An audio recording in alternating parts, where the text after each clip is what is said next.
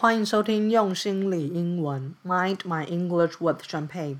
你在听英文、读英文的时候没有什么问题，可是却觉得写英文困难很多，或者是讲英文的时候常常都找不到你想用的字吗？你明明就知道有什么更适合的字，可是，在讲话的当下怎么想都想不起来，卡在那边很尴尬吗？在这一集里面，我会分享要怎么增加你可以主动活用的词汇，然后减少讲话卡住的尴尬时刻。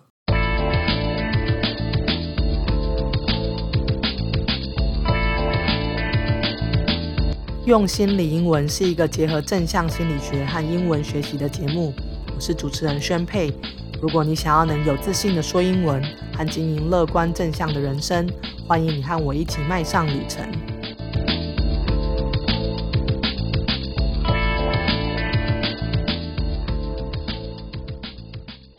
Hello Hello，我是宣佩。这礼拜最重要的事情，应该就是我礼拜一的时候就打了 COVID nineteen 第一季的疫苗吧。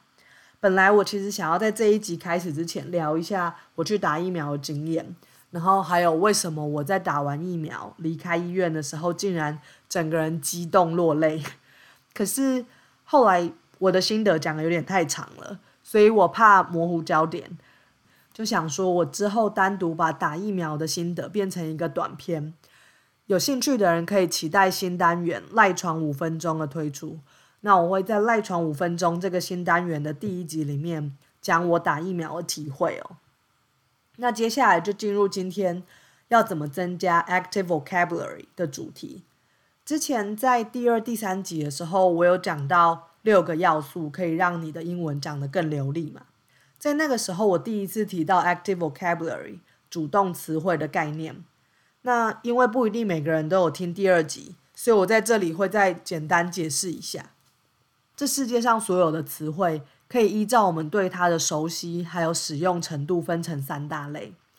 这就像是三个同心圆一样的结构，最中间的圆是 active vocabulary 主动词汇。那这部分是我们最熟悉，然后日常生活中不管是讲话啊、写作都可以主动想到、轻松拿出来用的字哦。那 active vocabulary 往外一层是 passive vocabulary，这部分的字就是。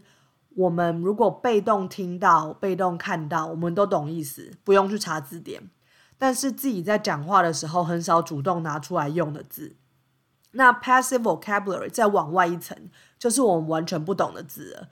这部分的字，我们可能根本没看过，或者是需要查字典才晓得是什么意思哦。那在我们学英文的时候，如果讲到背单字，我们常常会去背自己完全不懂的字哦。但事实上，如果这些字是很少用的、很困难的字，只会在一些报章杂志上偶尔出现，然后一般大家讲话都没在用。在这种你很少被动听到、看到，自己也没什么机会去用的情况下，即使你背了这些很难的字，应该也是一下子就忘光了。所以，我觉得在想要增加口说表达能力的时候，我们要先判断自己究竟是下面两个情况的哪一个哦。状况一是你认识的单字不够多，那状况二是你可以主动活用的单字量太少了。那要判断自己是哪个情况，其实很简单，你可以看你自己日常生活中读英文，还有听其他人讲英文的时候，理解力大概是怎么样。如果有很多日常生活中别人常讲的单字，或者是在超市啊、邮局啊这些日常生活的场合，常常会出现的单字，你真的都不懂意思，那很有可能你就是状况一，你认识的单字太少了，那就必须要从背一些基础实用的单字来着手。但另一个很常见的情况是状况二，你读英文、听英文的时候没有太大的问题，理解力很好，即使有几个单字不懂，你还是可以理解大概的意思。但是却在自己写作或口说这些主动要运用英文的时候，觉得很困难哦，就是有口难言的这种感觉。那如果你是这样的情况，就是属于状况二，你可以主动活用的词汇量太少了。那我自己其实也是属于状况二这个情况，我对于大部分的人在用的字都可以理解，所以我的 passive vocabulary 大致上是足够的。但是我在自己讲话或者是写作的时候，却常常会觉得找不到我想要用的那个比较贴切的字哦，会觉得说，哎，这到底要怎么讲啊？好像其他人都会有某一个说法，但我怎么都想不起来到底是要怎么说。那这就是因为我没有把我想要用的那个字，或者是我常常听到别人说的说法，转换成我自己的 active vocabulary，所以我没有办法。很顺利的主动拿出来用哦，而且其实我觉得我们之所以会产生这种哦，我怎么就是想不起来那个更好的字来用，或者是我明明就知道有另一个更贴切的字啊，我们会有这种感觉，就代表这个字一定存在你的 passive vocabulary 里面。因为如果我们根本就不知道一个东西的存在，我们根本不知道这个字的存在。我们就不会想要去找出那个东西来哦。那在我推出第二集之后，身边有一些朋友问我说：“好，那我现在知道 active vocabulary 的概念了，可是到底要怎么增加 active vocabulary 呢？”所以就因为这样，我后来更深入去想这个问题，然后也查了一些资料，那想说在这一集里面分享给大家。我统整出来要增加 active vocabulary 的方式。非常的基本，也很简单，就只有三大步骤：一、察觉；二、记录；三、运用。那接下来我会再分别叙述说，你在做察觉、记录、运用这三个步骤的时候，可以注意一些什么事情。那第一个步骤是察觉，找出你自己的需求，找出你需要纳入 active vocabulary 的字。你可以根据领域来找你常用的字，或者是你可以在日常生活中看影集，或是跟别人对话的时候，察觉一些别人常常用，可是你自己都没在用的词汇哦。那根据领域来找常用的词汇，我觉得这非常适合用在工作上需要用英文，但是日常生活中不用用英文的人哦。像如果你是在贸易业工作。你在接触国外客户、收发订单的时候需要用英文，当然就建议你先把贸易领域这些常用的单字当做是你目前最需要纳入 active vocabulary 的清单。毕竟在工作上要用嘛，算是一个紧急的需求。那接下来就是日常生活了。我们在生活中可以透过各式各样的管道多去接触英文，不管是看英文新闻、看英文的部落格，或者是。找你有兴趣的领域的英文的 YouTuber，或是看 Netflix 影集，或是多跟别人用英文对话。在这些接触英文资讯的时候，你都可以去察觉有没有哪些字是影集里面常常看到，或是身边常常有人讲，可是你自己很少用的单字，或是你很少用的说法哦。那我自己的判断标准其实是这样。我如果在听到什么词汇或是说法，它让我心中产生一种“哎呦，这样说好像不错哦，我也想要这样讲”的感觉的时候，我就会想要把它纳入我的 active vocabulary。而且我觉得这部分其实是要减少讲英文挫折感的关键哦。就像我刚刚前面讲的，我们之所以在对话里面卡住，是因为我们一时之间没有找到想用的字。然后这种我明明就知道有一个更好的字，但我却讲不上来的感觉，会让我们觉得很挫败。这就像是你明明就知道你家里有什么东西，你之前已经买过什么东西，却在要用的时候偏偏找不出来一样，那种感觉就很糟。那找不到想用的字，就会让我们觉得自己没有办法顺利的用这个语言表达自己，觉得自己没有办法掌握这个语言哦。那这就是第一点察觉。那讲到这里，我们先休息十秒钟，等下再继续讲后面两点的记录跟运用。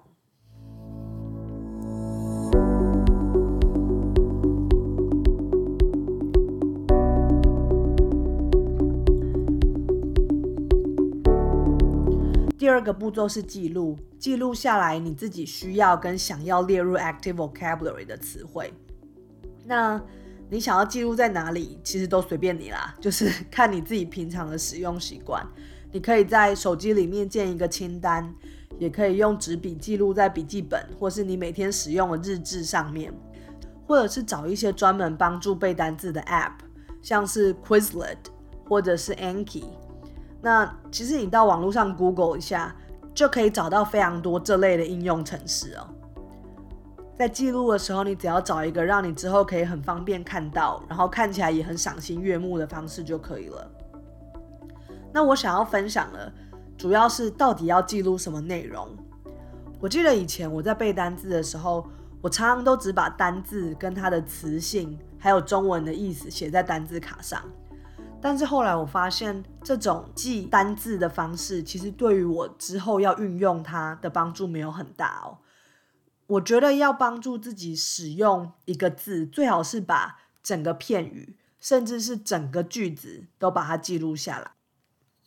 因为每个语言里面其实都有它惯用的说法，就像是我们中文会说“很高兴认识你”，但我们不会有人说“很高兴知道你”，就只有外国人才有可能会讲出“很高兴知道你”这种其实听了也知道意思，可是真的就没有人在讲的句子哦。所以我觉得，与其说英文是一个一个字组成的，不如说它其实是一个一个的语块组成的。它是一个一个常用的片语或常用的句型组成的哦。像是我用下面这个句子来举例：There is no need to think small when it comes to setting your career goal。他是说，在设定你职业的目标的时候，你不需要。想的太小，不用局限自己的想法，跟不用局限你的愿景哦。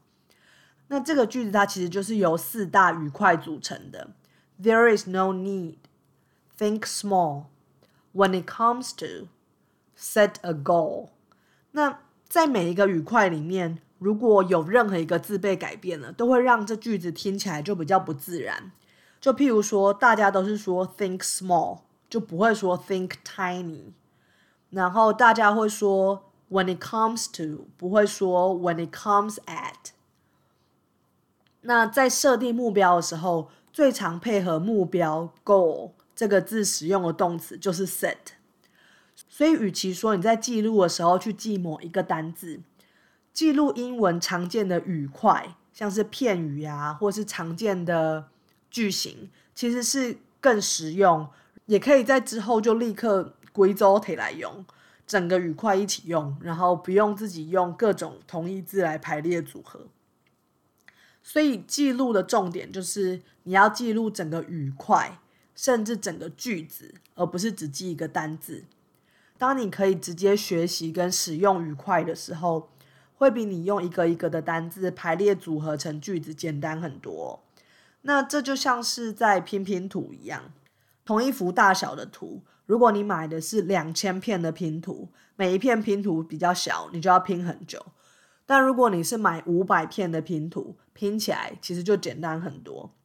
那当我们用一个一个单字来组成句子的时候，就像是在拼两千片的拼图，因为你每一块拼图每一个单字是很小。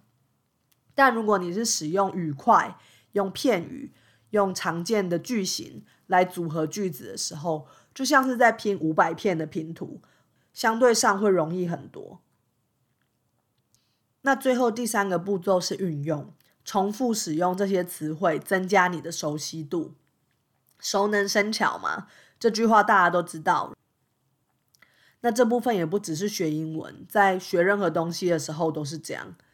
那在这里，我想要先问问大家，你有没有想过，为什么你没有在用你的 passive vocabulary？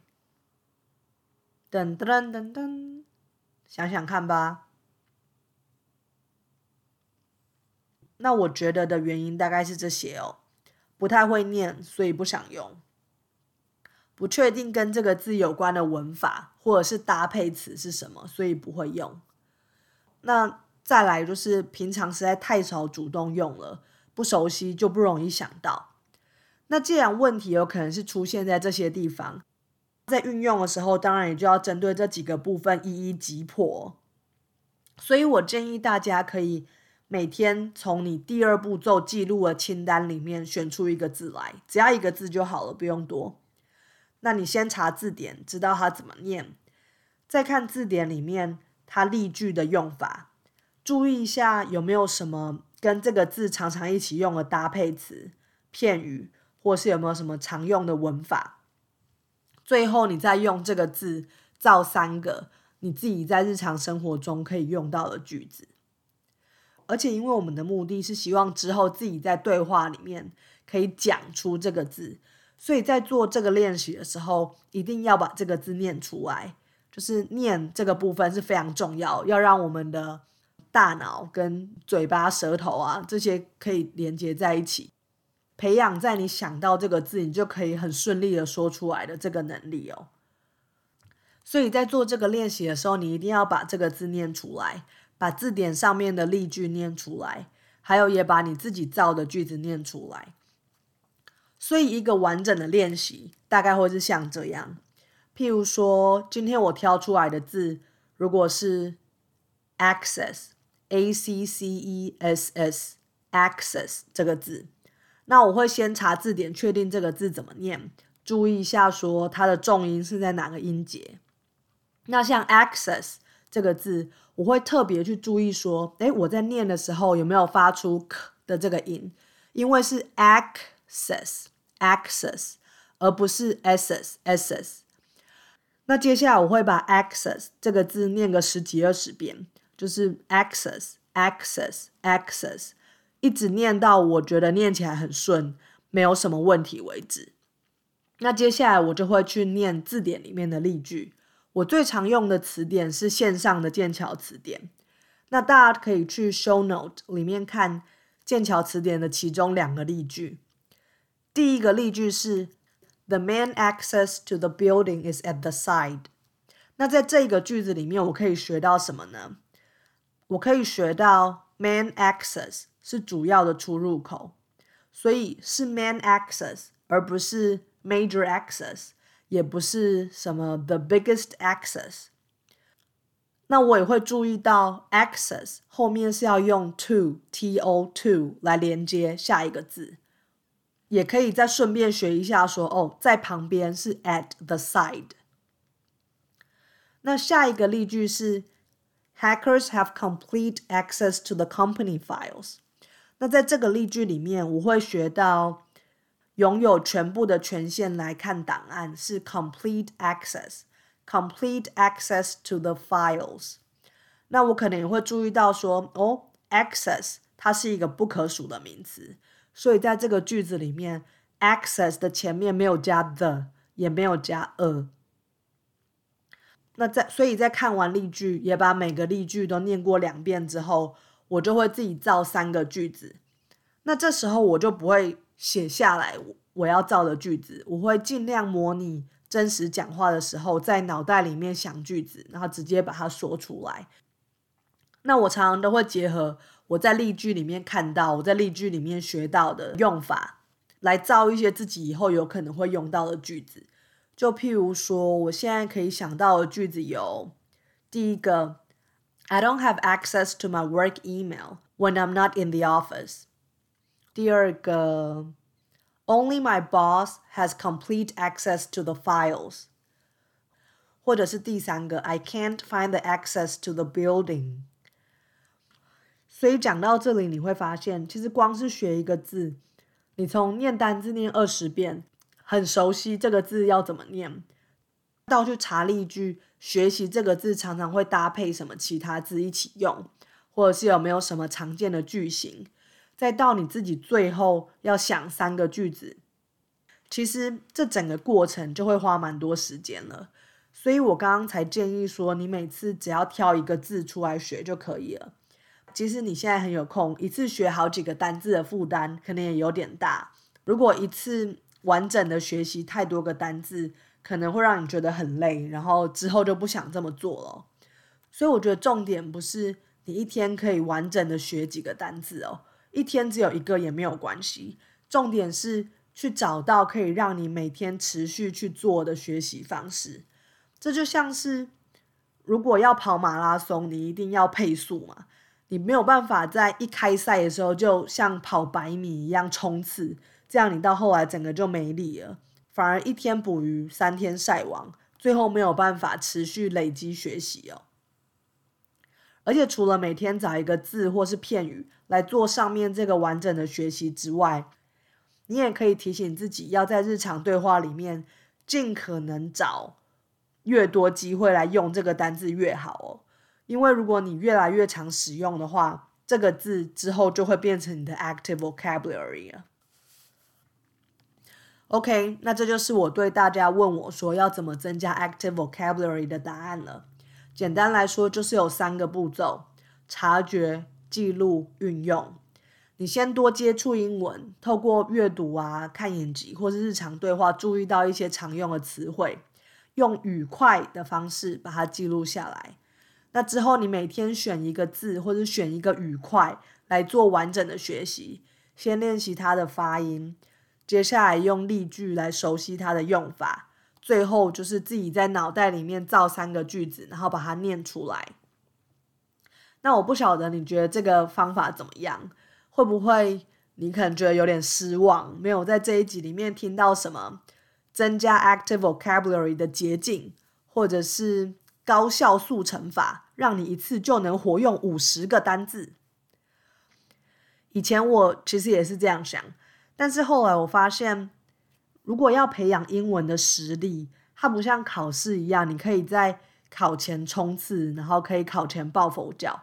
培养实力这件事情就是没有捷径的，它只有一步一脚印去累积，然后多使用、多运用的熟能生巧哦。也就是英文里面说的 “consistency is the key to success”。那这也是我透过学英文所体会到一个很重要的人生道理哦，就是。人生其实没有什么捷径，常常在短时间靠捷径快速达到的能力就没有办法持久，没办法维持很长的时间。真正的实力还是要靠持续耕耘，一点一点来累积。那这一集的节目内容，我有做成一张重点的图，大家可以到用心理英文的 Facebook 或者是 Instagram 看看这一张图表，然后当做你之后练习增加 active vocabulary 的参考哦。那在下一集里面，我会讨论讲英文时候的连音 （connected speech）。如果你喜欢节目的内容，欢迎你在 iTunes 或 Spotify 订阅、写 review，也帮我分享节目给其他会有兴趣的朋友。如果对节目有任何意见，有什么想在节目听到的内容，也到 Facebook 或 Instagram 跟我说哦。